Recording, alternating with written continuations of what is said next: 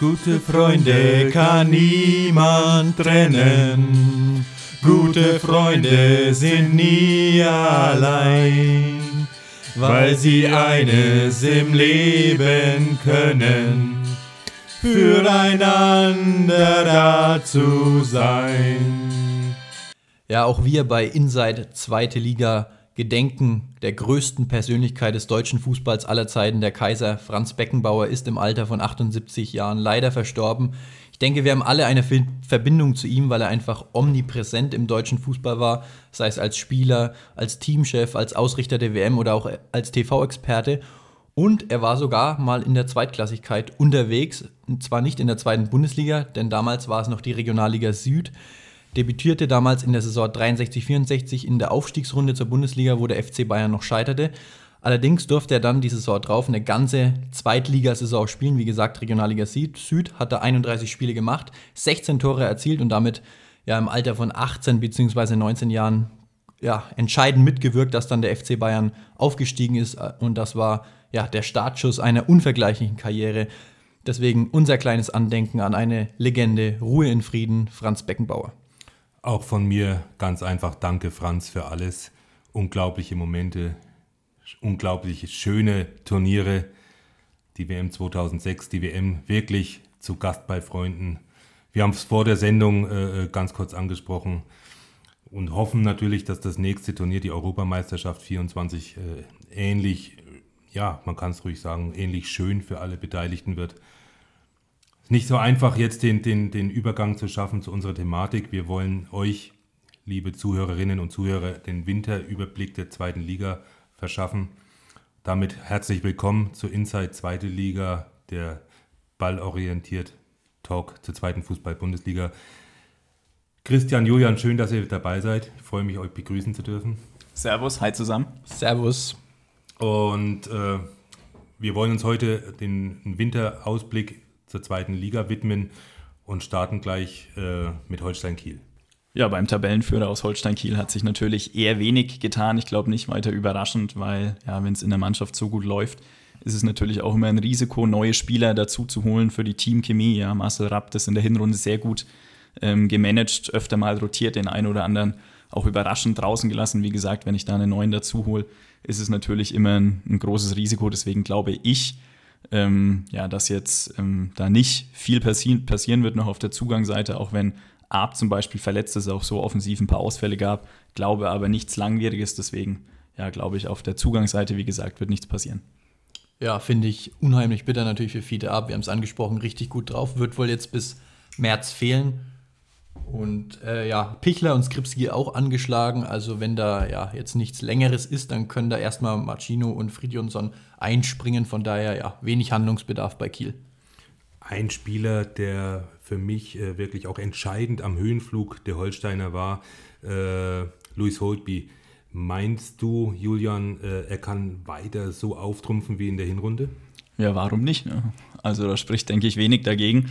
Ähm, Hat es tatsächlich in der Hinrunde ja, gezeigt, was ihn ausmacht. Ähm, sehr spielintelligent, ja, sich auch mit Sander im Zentrum gut ergänzt. Also ich glaube schon, dass er auch in der Rückrunde ein wichtiger Faktor sein wird. Ja, man hat es auch gesehen, jetzt ein Testspiel gegen, gegen Darmstadt, die zwar letzter der ersten Liga sind, aber trotzdem Bundesliga spielen.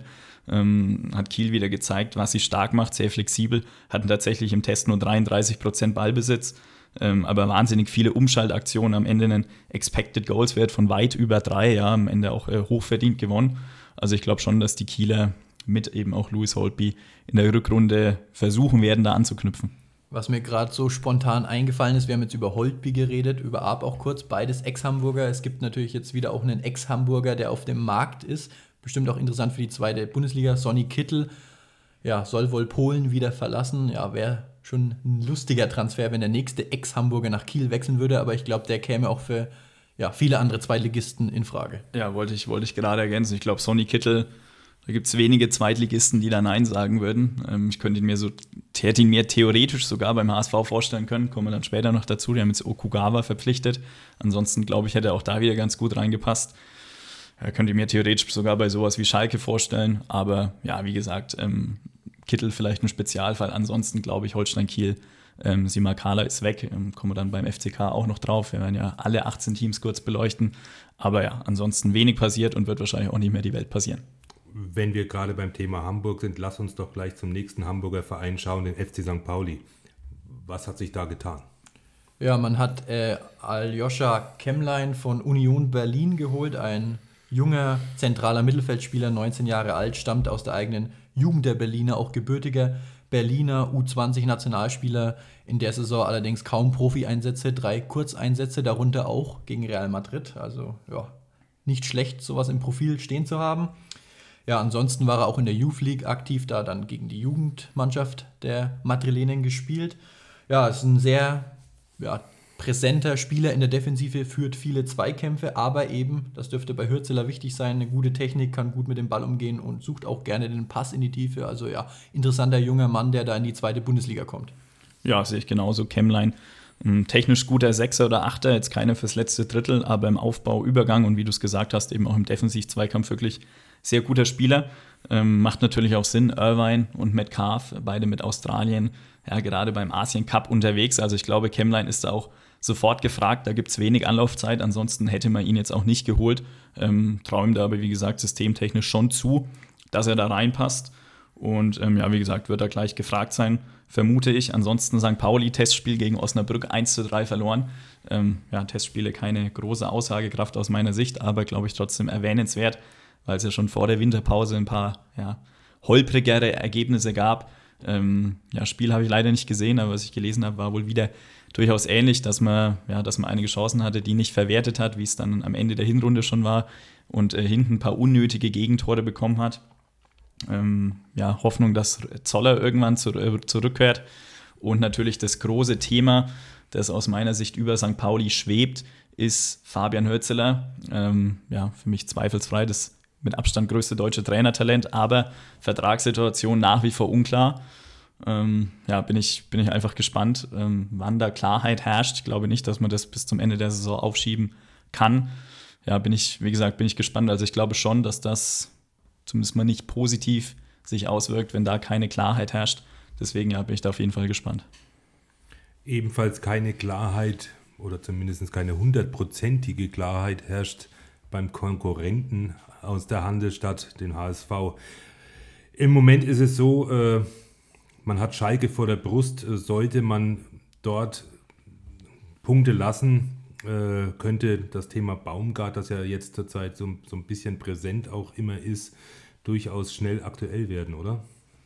Ja, ich glaube, das schwebt jetzt so ein bisschen über der Hamburger Rückrunde, nachdem es auch diese vielen Diskussionen um Walter gab. Man hat sich jetzt entschieden, mit ihm weiterzumachen. Ja, wenn er jetzt gleich gut reinstartet, dann wird sich das Thema schnell erledigen. Allerdings, wenn es dem nicht der Fall ist, wie du schon sagst, Daniel, wird da immer viel diskutiert, aber allerdings äh, oder andererseits auch nichts Neues in Hamburg. Also da wird immer viel diskutiert. Ich glaube, Walter kann das ab, wird trotzdem weiter in Ruhe arbeiten. Er hat ja auch Jonas Bolt hinter sich. Von daher, ja, ich glaube, das bekommt er hin, aber das Wichtigste wird ohnehin sein, Ergebnisse zu liefern. Wir haben, wir haben äh, beim Spiel in Nürnberg, das der HSV ja mit 2 zu 0 siegreich gestalten konnte, in der Pressekonferenz äh, gesehen, gehört, äh, dass, dass man oder dass das äh, Trainer Walter so ein bisschen den Rückhalt auch der Presse verloren äh, äh, zu, schein, zu haben scheint. Inwieweit bist du der Meinung, dass das wirklich Auswirkungen auf ihn und seine Arbeit haben kann? also ich, so wie ich Tim Walter einschätze, hat es gar keine Auswirkungen. Ähm, glaube aber schon, wie ihr sehr angerissen habt, ähm, dass vor allem, wenn aus den ersten zwei, drei Spielen was nicht gelingt, bei jedem schlechten Ergebnis, bei jedem nicht äh, erfolgreichen Spiel, wird es in den Medien heiß hergehen. Da wird der Name Steffen Baumgart, der ja durchaus eine HSV-Affinität hat, ähm, schnell wieder präsent sein. Aber ja, Christian hat es gesagt, ähm, letztendlich trotzdem nichts Neues beim HSV. Ich glaube, geht jetzt schon länger so. Und ähm, Walter, ja, ist jetzt im dritten Jahr HSV. Ich glaube, er kennt es. Ich glaube, er kann das ab. Also würde mich sehr wundern, wenn, ja, wenn, wenn er deswegen schlecht schläft.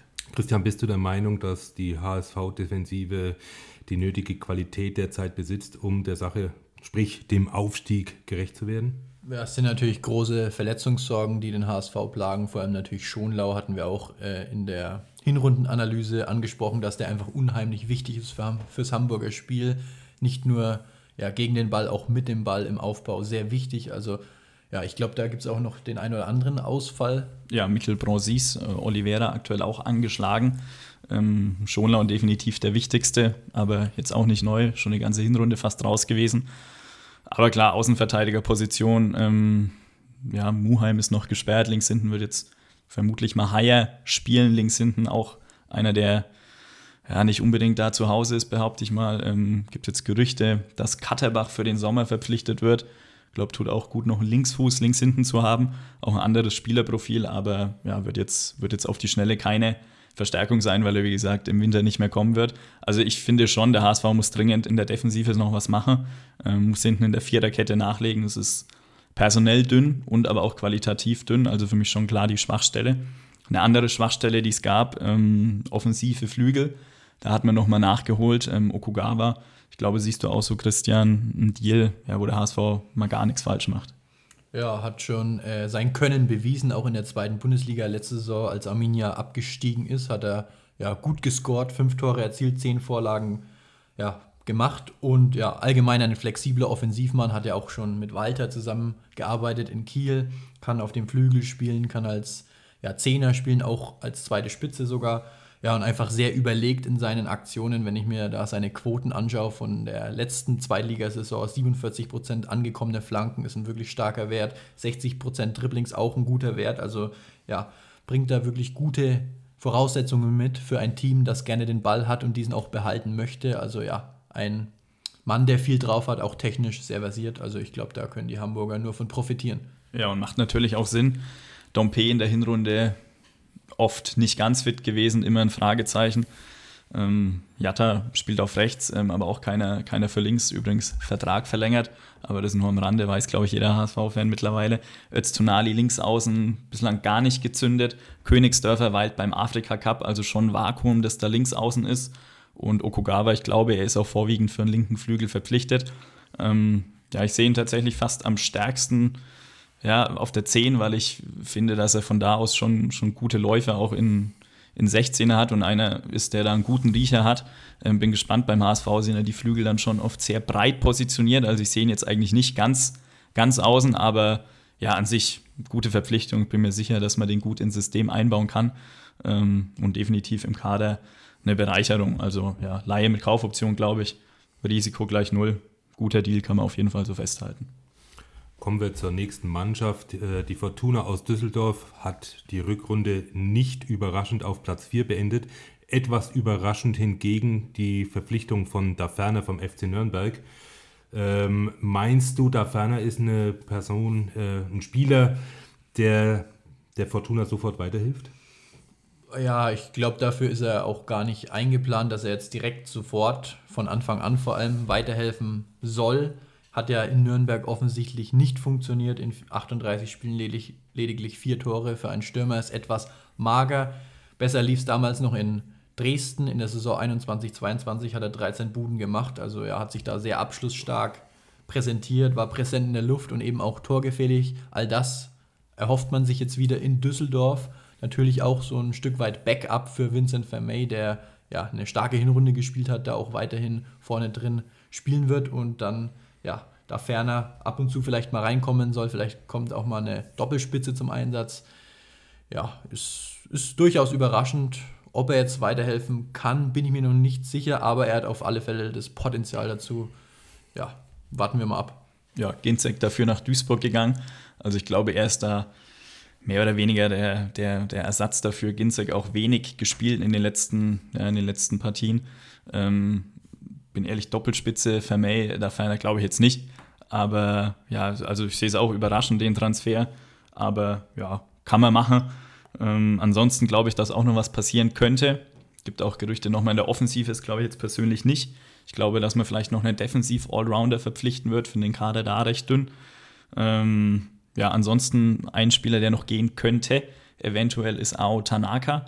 Ähm, Glaube ich auch bei Gladbach im Visier. Da gibt es ja, gibt's ja Gerüchte um Florian Neuhaus Zukunft, der im Winter den Verein noch verlassen könnte, auch gegen Stuttgart nur wenige Minuten gespielt. Ähm, glaube, dass er auch gut ins Profil da passen würde. Wäre natürlich ja, qualitativ schon Verlust. Im Zentrum ist man aber gut aufgestellt.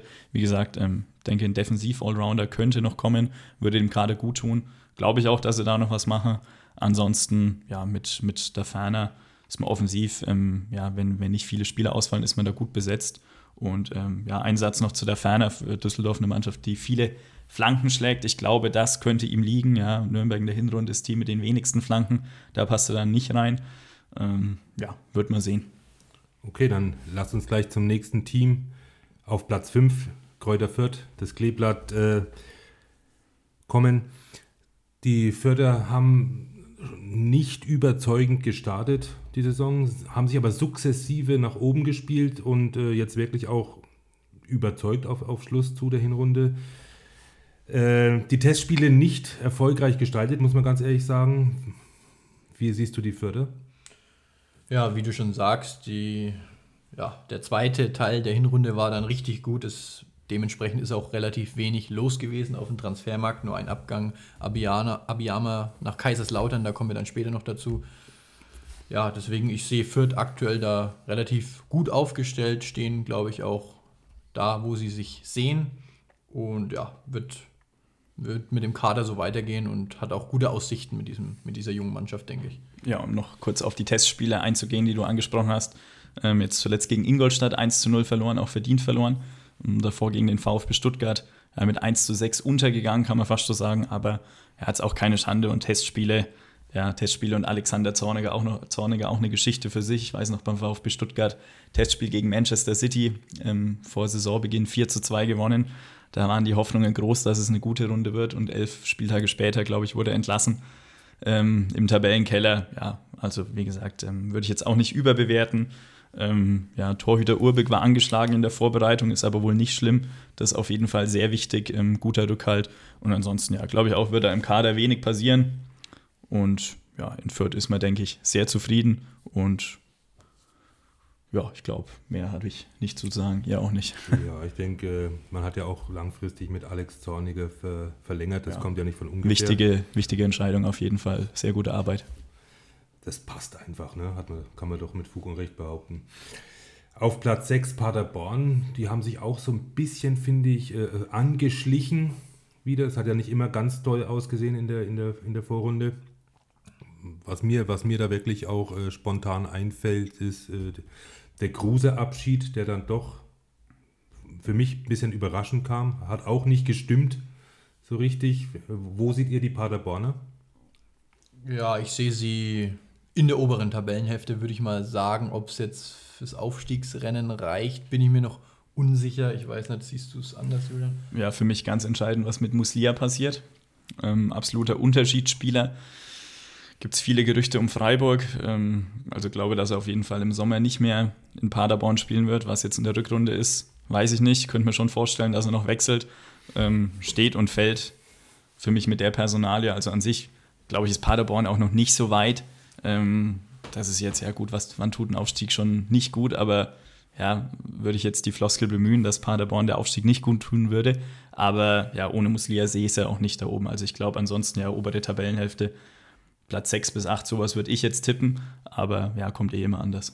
Ja, ähm, Thema Muslia noch kurz. Er hat ja meistens auf der linken Schiene agiert, auch wenn er kein klassischer Schienenspieler ist, sondern mehr ja, der Offensivspieler. Da hat man jetzt auch schon wenig vorgegriffen, hat da einen Linksverteidiger vom, vom FC Augsburg geholt, von der zweiten Mannschaft, Aaron.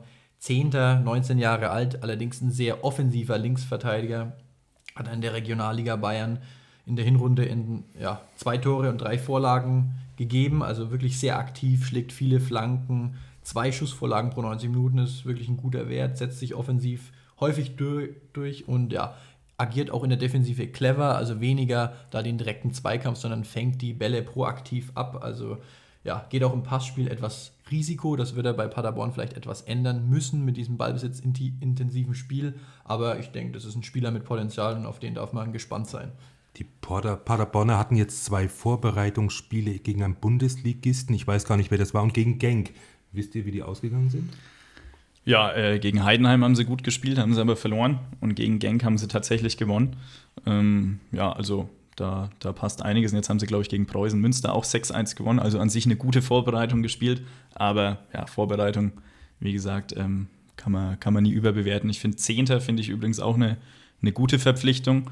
Ähm, ja, du hast ihn gut beschrieben. Für mich auch ein offensiver laufstarker Schienenspieler, also den ich auch wirklich in der Dreierkette prädestiniert für, für die linke Außenbahn sehe.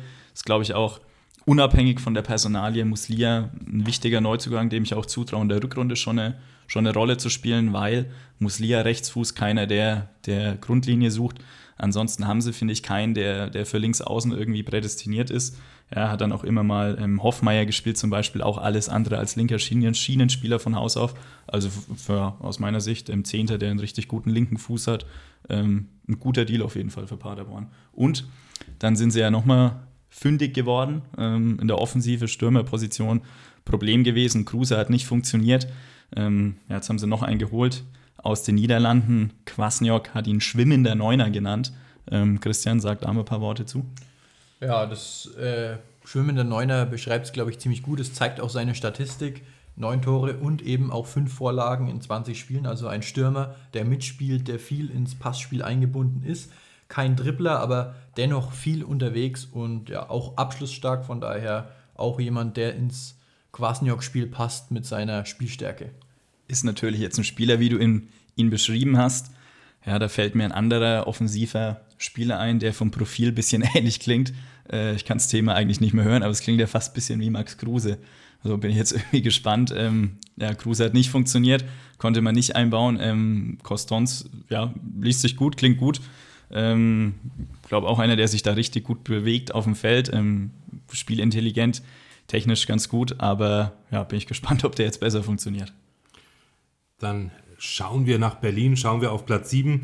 Bei der Hertha relativ ruhig im Moment. Äh, wichtigste Nachricht ist auf jeden Fall, dass der Spieler der Vorrunde, der Berliner Rese, dass, äh, dass er quasi in der Hauptstadt bleibt.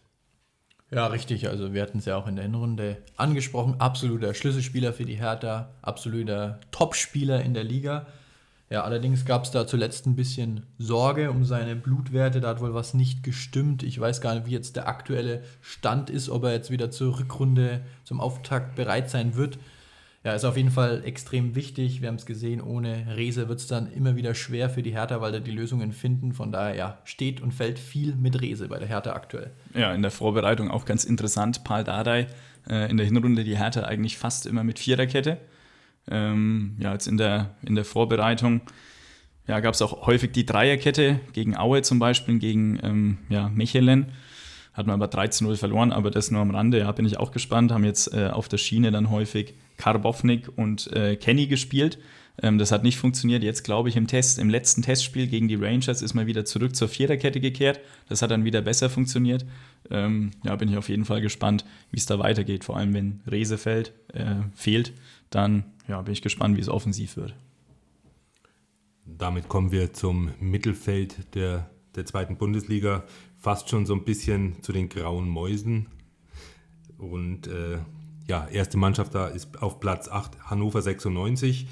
Äh, die haben allerdings gleich mal äh, ein buntes Ausrufezeichen gesetzt, haben nämlich gegen die Traditionsmannschaft äh, Ajax Amsterdam in der Vorbereitung gewonnen. Ja, ein Testspiel gewonnen, eins verloren gegen Ajax, dann gegen Zürich 4 zu 0 gewonnen und äh, zuletzt auch gegen Kiel verdient 3 zu 2 gewonnen. Ähm, ja, das Interessanteste auf jeden Fall, Hannover hat auf Raute umgestellt. Ja, ein bisschen Stefan Leitl back to the roots ähm, zu seiner vierten Aufstiegssystematik. Ja, aber allerdings muss man auch sagen, bei Hannover hat schon ein paar Mal probiert. Letztes Jahr, als er kam am Anfang, äh, mit der Raute agiert, hat nicht funktioniert. Dann in der Rückrunde drauf umgestellt, hat auch nicht funktioniert. Ähm, ja, jetzt, jetzt ähm, ja, das, das 5-2-3 hat am Ende nicht mehr funktioniert. Jetzt gibt es wieder die Raute. Gibt auch gleich ein paar Gewinner ähm, in der Vorbereitung, die sich, da, die sich da eingefunden haben. Zum einen Moroja rechts hinten, der wohl dem verdrängt hat. Zum anderen Sebastian Ernst auf der 10, hat die 10er-Position auch schon bei Stefan Leitl in Fürth in der Raute gespielt. Also er könnte da auf jeden Fall profitieren. Und im Sturm ähm, Nicolo Tresoldi auch Form verbessert, auch getroffen unter anderem. Und ja, im Sturm allgemein enges Rennen, Vogelsammer, Nielsen, Tresoldi. Ähm, ja, also bin ich, bin ich gespannt. Für mich ein Spieler, der darunter leidet, ist Derek Köhn, weil ich ihn prädestiniert für die Schienenspielerrolle sehe. Bin gespannt, wie es defensiv ausschaut mit ihm. Ähm, ja, ob er da rechtzeitig die Räume schließt hinten. Das ist für mich ein äh, bisschen das Fragezeichen. Ansonsten, ja, freue ich mich drauf. Hannover Raute glaube offensiv auf, ausgerichtet da drin, ticken offensiver noch als in der Fünferkette. Bin auf jeden Fall gespannt, wie das dann in der Liga ausschaut. Auf Platz 9 wollen wir schauen auf das Überraschungsteam für mich der zweiten Liga, nämlich Elversberg. Äh, da ist äh, verdächtig ruhig oder haben die einfach keinen Grund, was zu ändern? Ja, es gibt wenig Grund, spielen wirklich eine solide Runde für einen Aufsteiger. Also der Kader ist gut besetzt, denke ich. Und ja, die Vorbereitung lief jetzt auch ganz okay. Ein 2-2 gegen Antequera, eine spanische Mannschaft. Dazu ein 3-2-Sieg gegen RB Salzburg liest sich nicht ganz so schlecht, so ein Ergebnis. Von daher, ja, kein Grund zur Sorge in Elversberg. Und ich denke, die können weiter in ruhigem Fahrwasser fahren. Dann kommen wir auch schon zum FC Nürnberg, der auf Platz 10 überwintert. Für mich äh, muss ich ganz ehrlich sagen, ich bin kein Club-Fan im eigentlichen Sinne. Sympathien sind schon da. Äh, und noch sympathischer macht äh, den Club für mich eigentlich die Spielweise. Und damit muss ich ganz ehrlich sagen, für mich äh, müsste der Club schon zwei, drei Plätze weiter oben stehen. Was sagt ihr dazu? Äh, also ich finde, der Club steht zu Recht auf Platz 10, weil die okay. letzten vier, fünf Spiele in der Hinrunde einfach nicht gut waren. Ja, die fand ich sogar schlecht. Ähm, außer jetzt das Spiel gegen HSV, das fand ich okay. Das fand ich ganz gut. Aber ja, die Spiele davor waren nicht gut. Ähm, davor gebe ich dir aber vollkommen recht, war gut. Und ich habe es ja auch jetzt am zwölften Spieltag, wenn du mich gefragt hättest, da standen sie auch noch zwei, drei Plätze weiter oben. Da hätte ich auch gesagt, da stehen sie verdient. Ähm, jetzt am Ende war es nicht so gut. Aber Transferfenster sehr spannend. Ähm, wirklich sehr spannend. Kaspar Jander, ein absoluter ja, Big Deal gelungen. Ja, ganze zweite Liga wollte ihn. Und ähm, ja, wird, jetzt, wird jetzt im Sommer zum Club kommen. Also er ist auf jeden Fall ein spannender Spieler, allgemein der Club. Ja, viele junge Talente. Ja, richtig. Das habe ich die Woche auch so ein bisschen gelobt, die Arbeit des ersten FC Nürnberg in den letzten Jahren von Rebbe, von Hacking, aber auch von Wiesinger, der viel junge Talente aus dem Leistungszentrum nach oben bringt. Da könnte jetzt schon der nächste nachkommen, U17-Weltmeister Finn Jelsch, Innenverteidiger. Also auf den hält man große Stücke, Stücke, aber allgemein eben auch gute Arbeit auf dem Transfermarkt. Man holt immer wieder ja, vielversprechende Spieler wie jetzt Yander, aber auch damals ein Dua dann wieder teurer verkauft. Also seit Hacking und Rapid am Werk sind 2021 äh, 9 Millionen Profit gemacht. Also ja, wirklich gut gewirtschaftet beim Klammen FCN und trotzdem immer noch eine ja, schlagkräftige, entwicklungsfähige Truppe, wie ich finde. Und der Christian Fiel, wie gesagt, spielen ansprechenden Fußball, sind sehr jung, also können sich noch entwickeln. Ja, also allgemein alles auf dem richtigen Weg in Nürnberg, auch wenn es für ganz oben natürlich noch nicht reichen wird. Meint ihr, der FCN ist jetzt schon so ein Verein, äh, äh das das spricht, wo es sich in der Szene auch rumgesprochen hat, hey, da kannst du hingehen, da ist äh, Platz zum Entwickeln, da findest du und bekommst auch Einsatzminuten in der ersten Mannschaft, sprich in der zweiten Liga? Ja, also würde ich definitiv mit dem Ja beantworten. Wie gesagt, Kaspar Jan, der bekommst du sonst auch nicht, wenn, wenn der Spieler nicht wüsste, da kommt er gut voran.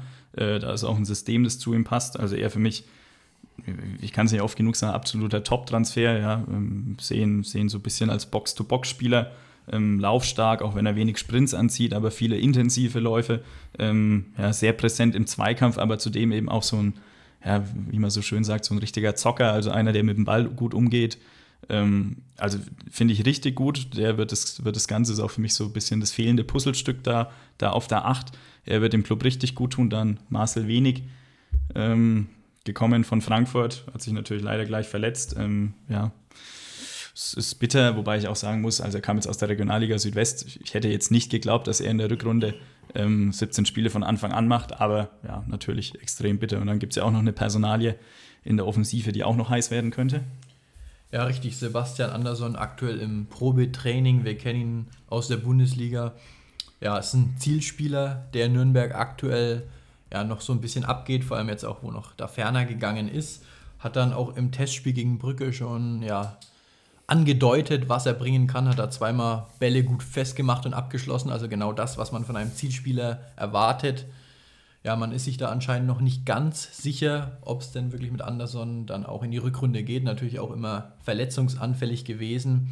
Aber ich denke, der wäre eine gute Ergänzung und ja, ich denke auch relativ wenig Risiko bei dem Transfer, da, da er vereinslos ist.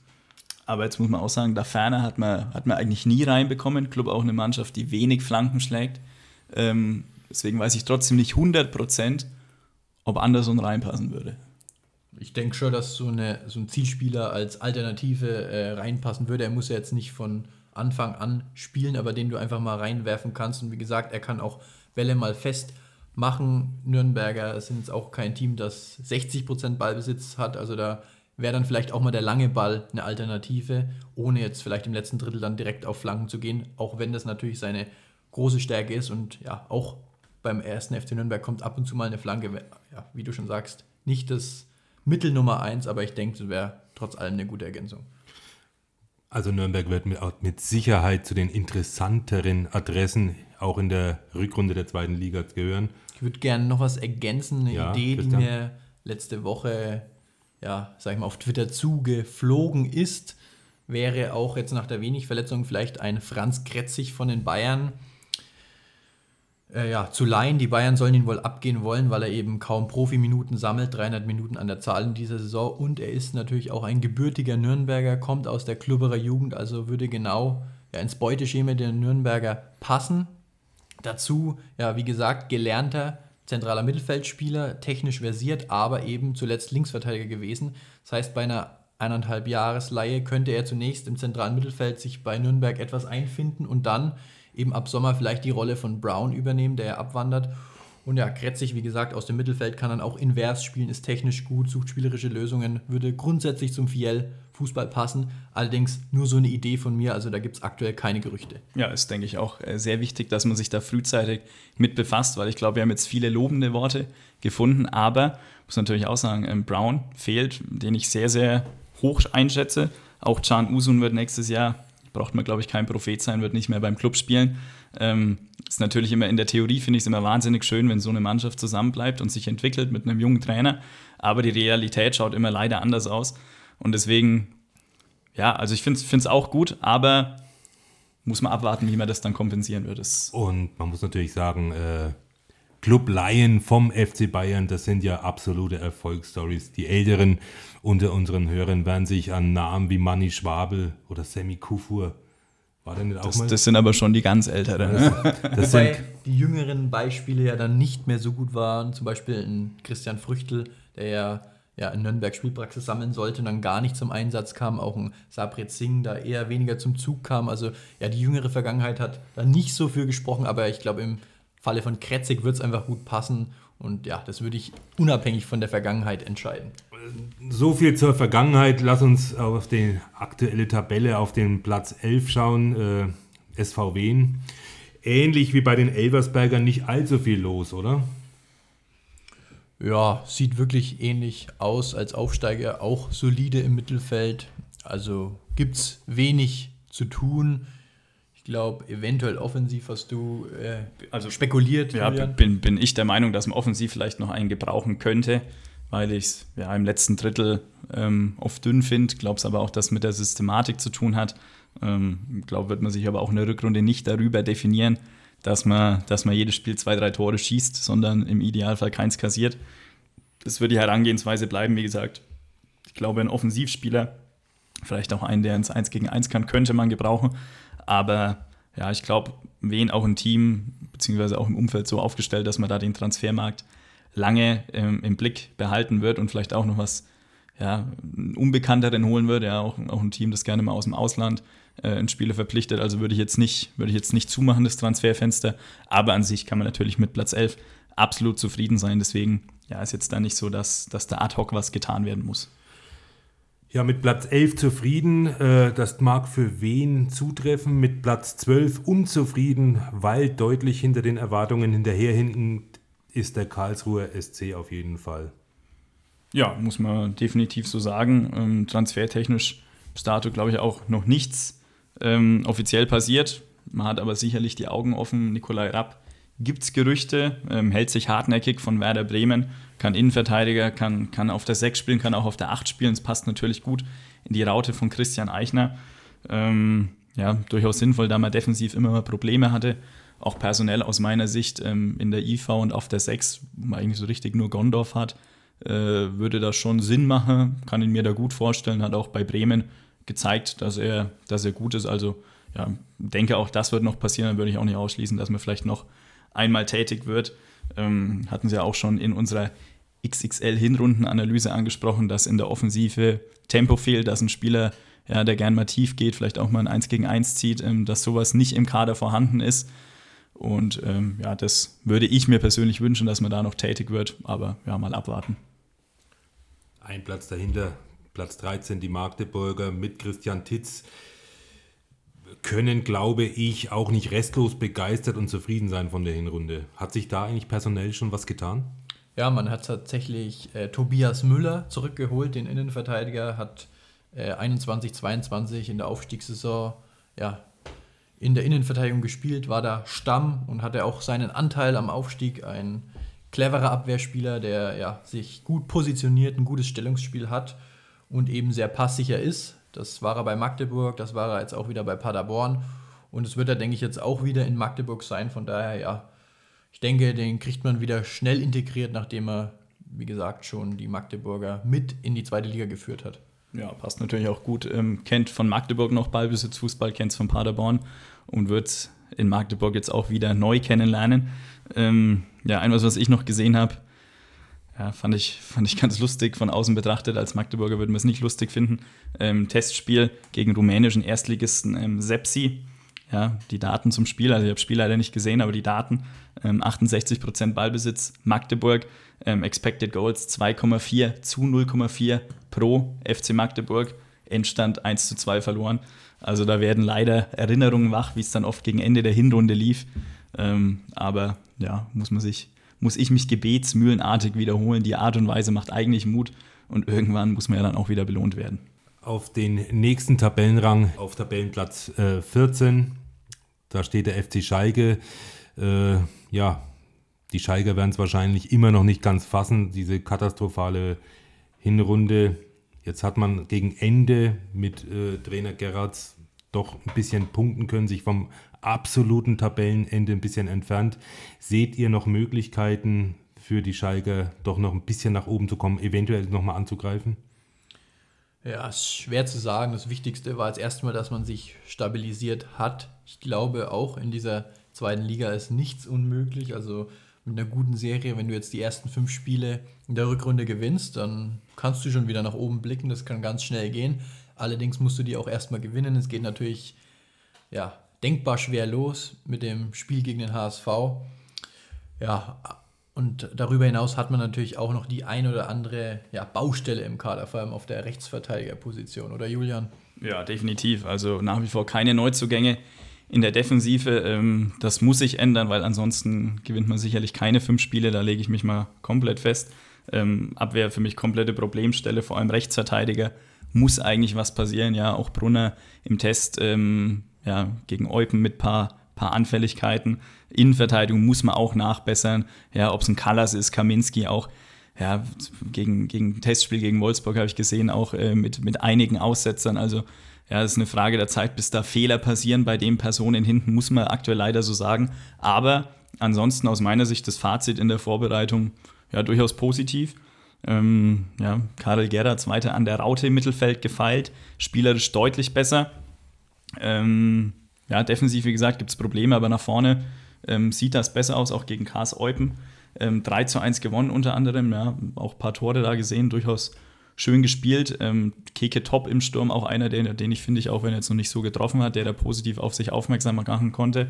Scheint sich ja auch eine neue, eine neue Doppelspitze da einzuspielen, schon äh, vor der Winterpause gegen Fürth mit Keke und Terodde, der jetzt auch neben äh, Top wieder gut trifft. Also ja, ich denke, das ist eine gute Doppelspitze da. Ja, ja, also das funktioniert, ja, funktioniert besser als mit Polter, muss man sagen.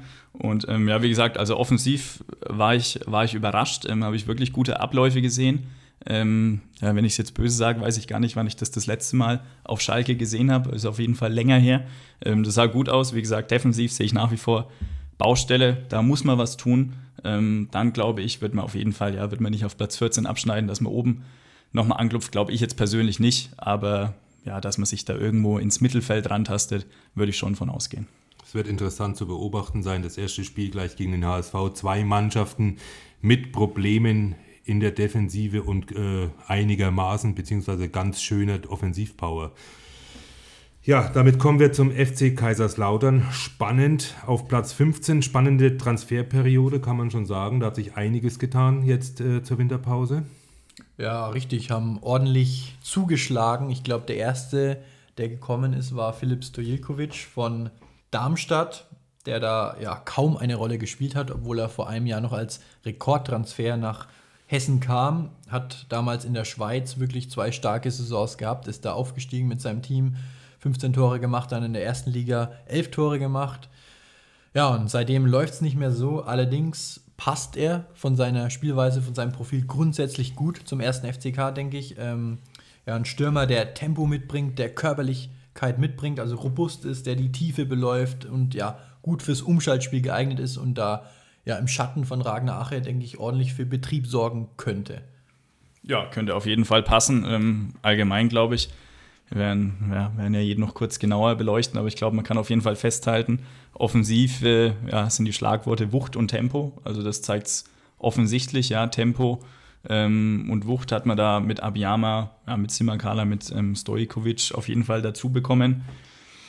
Für mich ähm, aber die größte Frage ist, ähm, ja, trotzdem spielerisch aktuell dünn. Auch Testspiel zum Beispiel gegen, gegen Dresden habe ich Ausschnitte gesehen, 13-0 verloren. Im Spielaufbau ja, sah das Ganze sehr schlecht aus, muss man, muss man so sagen. Ähm, Kaiserslautern hat zwar versucht, spielerisch zu lösen, ähm, ja, Dynamo aber recht einfach das Zentrum zugemacht und da ja, waren die Ideen dann sehr begrenzt, hat man die eigene Doppelsechs selten gefunden, dann viele lange Bälle geflogen, also da, da gibt es schon Luft nach oben. Und für mich, ähm, ja, größte Frage ist für mich System.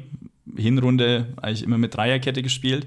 Thomas Hengen bei der Schusterentlassung noch gemeint, ähm, werden weiter an der Dreierkette feilen.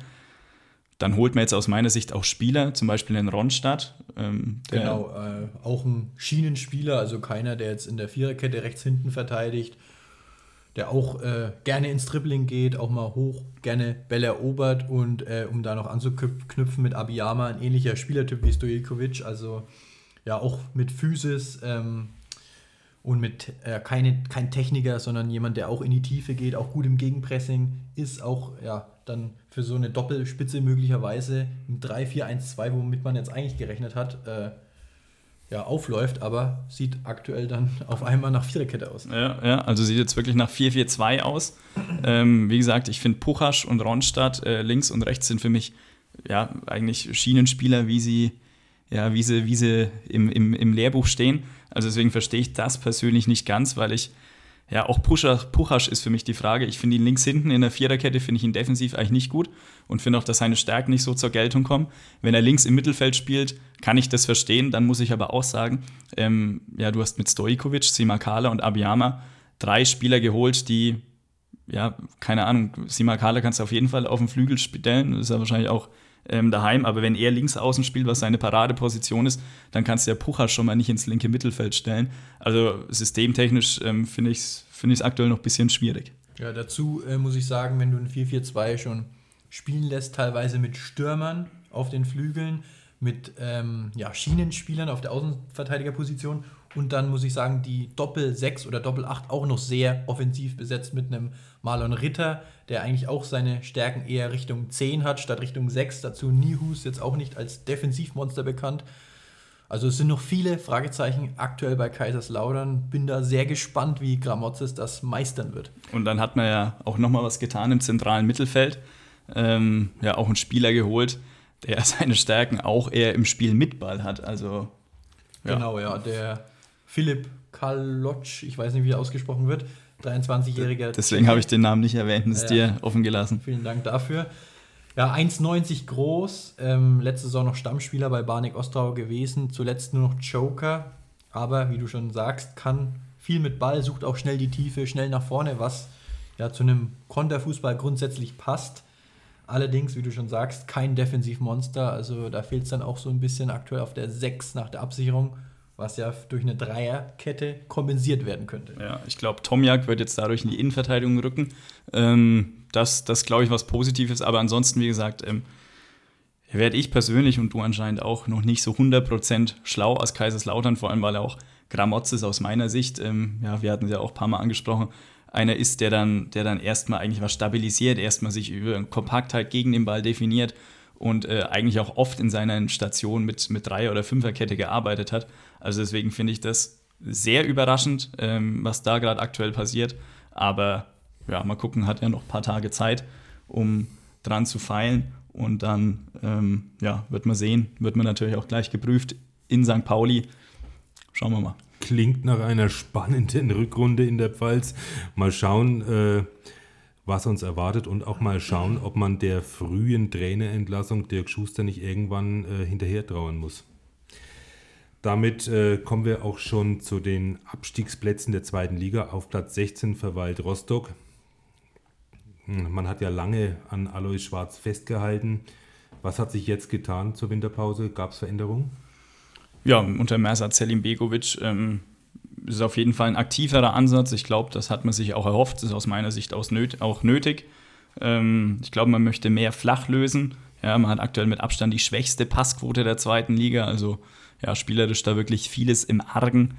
Ja, da eigentlich wirklich nur über lange Bälle, über lange Diagonalbälle versucht zum Erfolg zu kommen gegen den Ball. Ja, sehr tief verteidigt. Also wie gesagt, es wird auf jeden Fall aktiver werden.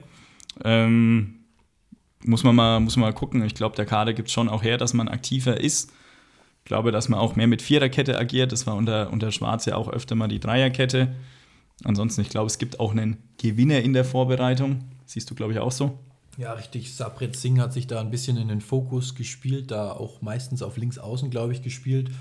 Ja, und das ist so ein Spieler, der dann auch dazu passt, wenn du ein bisschen selbst kreieren willst, ein bisschen aktiver werden willst, weil Singh diese Kreativität im Fuß hat, auch, glaube ich, ein gutes Tempo mitbringt. Also, ja, ich glaube auch ein Spieler, auf den man Hoffnung legt in der Rückrunde, um ein bisschen aktiver im eigenen Spiel zu werden. Ja, ansonsten geht dann in Nürnberg los. Ich glaube, die ersten vier Spiele wären dann auch gleich mal wichtig. Da hast du ähm, einmal Osnabrück als Gegner, einmal Elversberg als Gegner. Dazu in Nürnberg, wo, ja, wie gesagt, junge Truppe, da geht immer was. Ähm, dazu in Hannover. Also da solltest du schon mindestens sechs Punkte mitnehmen, wenn du den Anschluss nicht verlieren willst an den Nicht-Abstiegsplatz. Ansonsten wird es dann ja, sehr schwierig für die Rostocker. Bin sehr gespannt, wie es da unter Selim Begovic jetzt weitergeht ein Punkt bzw. einen Platz hinter den Rostockern, schon auf Platz 17 Braunschweig. Man hat ja äh, gegen Ende der Vorrunde sich äh, gegen die Osnabrücker, die jetzt auf den letzten Tabellenplatz verweilen, äh, durchsetzen können und äh, man sieht zumindest das rettende Ufer bzw. den Relegationsplatz. Wie seht ihr die Braunschweiger? Wie seht ihr die Winterpause? Ja, man muss sagen, den Kader haben sie ein bisschen ausgedünnt. Ähm, Brian Behrendt, ähm, Kalis Kana und Endo sind, sind alle weg, haben jetzt auch alle keine große Rolle bis dato gespielt. Ähm, bislang erst mit einem Neuzugang. Ich glaube, es sind aber noch mehr Neuzugänge denkbar. Ähm, ja, aktuell spielt man es im 5-3-2. Wenn man vielleicht das System ändern möchte, dann äh, ja, bräuchte man zumindest mal noch was am Flügel, einen, der 1 gegen 1 gehen kann. Ja, ansonsten Testspielsieg in Bremen. Ja, ähm, wie gesagt, Bisschen überraschend, würde ich fast schon sagen. Ja, ja, an sich natürlich definitiv. Ähm, ja, wieder im 5-3-2 sehr kompakt verteidigt, gut im Raum und äh, gut im Raum tief verteidigt, auch ein bisschen Glück gehabt. Aber ja, ist auf jeden Fall setzt den, den Trend fort, der ja unter Scherning schon in den letzten Spielen sehr positiv war. Ähm, ein Neuzugang, vielleicht kannst du da noch was sagen, inwiefern der ja auch einfach zu den Braunschweigern passt aus meiner Sicht. Ja, Niklas Tauer, der hat ja, war ja zu Schalke ausgeliehen, von Mainz hat da kaum eine Rolle gespielt, deswegen wurde die Leihe jetzt abgebrochen und er wurde ja, weiter gereicht nach Braunschweig. 22-jähriger Sechser, auch jemand, der ja, defensiv sehr präsent ist, was natürlich immer im Abstiegskampf wichtig ist, viele Balleroberungen verzeichnet. Ja, also er kann da vielleicht auch nochmal Stabilität im Mittelfeld geben. Ja, du hast es angesprochen, Julian Scherning favorisiert ja eigentlich die 4-3-3-Formation Allerdings glaube ich, man würde jetzt gut daran tun, jetzt erstmal in diesem 5-3-2 zu bleiben. Hat ja auch gut funktioniert, gibt einen Aufwind unter ihm und ja, ich denke, das wäre jetzt die falsche Entscheidung, da nochmal komplett umzukrempeln. Damit kommen wir zum Träger der roten Laterne, der VfL Osnabrück auf Platz 18. Äh, überraschend in der Winterpause im Testspiel gegen die St. Paulianer äh, durchgesetzt ist das äh, so ein bisschen auch äh, so das, das, Zeichen, wir leben noch, hurra? wir kommen? Ja, definitiv. Also Tabellenausgangslage ist natürlich nicht gut, alles andere als gut. Aber habe schon den Eindruck, dass man Osnabrück trotzdem noch dran glaubt und zumindest auch nochmal alles dafür investieren wird. Ähm, ja, vor allem in, in intensiven, ähm, ja, in Daten, was Intensität hergeht, Laufleistung etc., war man auf Platz 18. Ich glaube, dass man da sehr hart dran gearbeitet hat in der kurzen ähm, Vorbereitung. Du hast es angesprochen, Sieg gegen St. Pauli 1 zu 3, tut immer gut. Dazu noch gegen Twente ähm, ja, holländischen, niederländischen Erstligisten ähm, 2 zu 2 abgerungen. Also ja, kann man, kann man von einer wirklich positiven ähm, ja, Winterpause bis dato sprechen und sind ja auch auf dem Transfermarkt nochmal tätig geworden. Ist ja auch was, was man, was man macht, wenn man Hoffnung hat. Ja, richtig, hat er im Sturm nachgebessert. Lex Tyler Lobinger kam vom FCK, ein 24-jähriger Stürmer, 1,92 groß, hat da kaum Einsätze zuletzt bekommen bei Lautern. Auch insgesamt in 46 Zweitliga-Einsätzen nur zwei Tore, waren allerdings auch viele Einsätze nach Einwechslungen.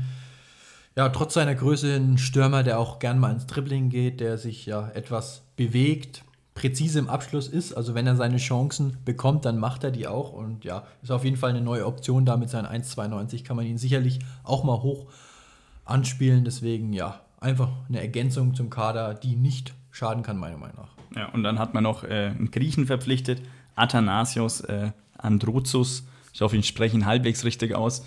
Ähm, Rechtsverteidiger von Olympiakos. Piräus hat äh, in seiner Karriere auch schon im zentralen Mittelfeld und sogar auf der 10 gespielt. Also ist auf jeden Fall einer, ja, der mit Ball was kann, hat auch gleich gegen St. Pauli von Anfang an gespielt.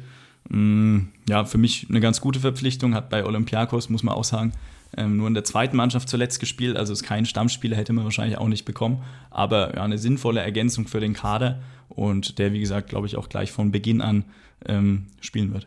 Ja, ansonsten noch kurz zur Vorbereitung. Ich glaube, die Osnabrücker sammeln aktuell weiter Punkte für die Moral. Ich glaube, wenn du da mit neun Punkten in die Winterpause gehst, dann tut es auch mal gut, wenn du merkst in den Testspielen, du kannst noch Spiele gewinnen, du kannst vor allem auch Mannschaften aus der eigenen Liga besiegen, sogar den ja, Tabellenzweiten, den FC St. Pauli. Von daher, ja, ich glaube, das tut gut für die Aufbruchsstimmung, die so ein bisschen ja, zu spüren ist unter Uwe Koschin hat. Ja, und ich denke, da hat man das getan, was man tun konnte bisher in der Winterpause und dann kann man ja von Spiel zu Spiel schauen. Wir drei, und ich denke, das kann ich jetzt einfach mal so reinwerfen, wir freuen uns äh, wie die Schneekönige, dass es jetzt auch wieder losgeht, auch wenn es draußen noch, äh, wenn ich gerade aus dem Fenster schaue, schon recht schneebedeckt ist. Ähm ja, wir freuen uns äh, endlich wieder zweite Liga, muss man, muss man definitiv so sagen. Nächste Woche, ne, nächste Woche geht's los. Nächsten Montag natürlich wie gewohnt wieder alle neuen Spiele hört ihr bei uns. Ihr verpasst natürlich nichts.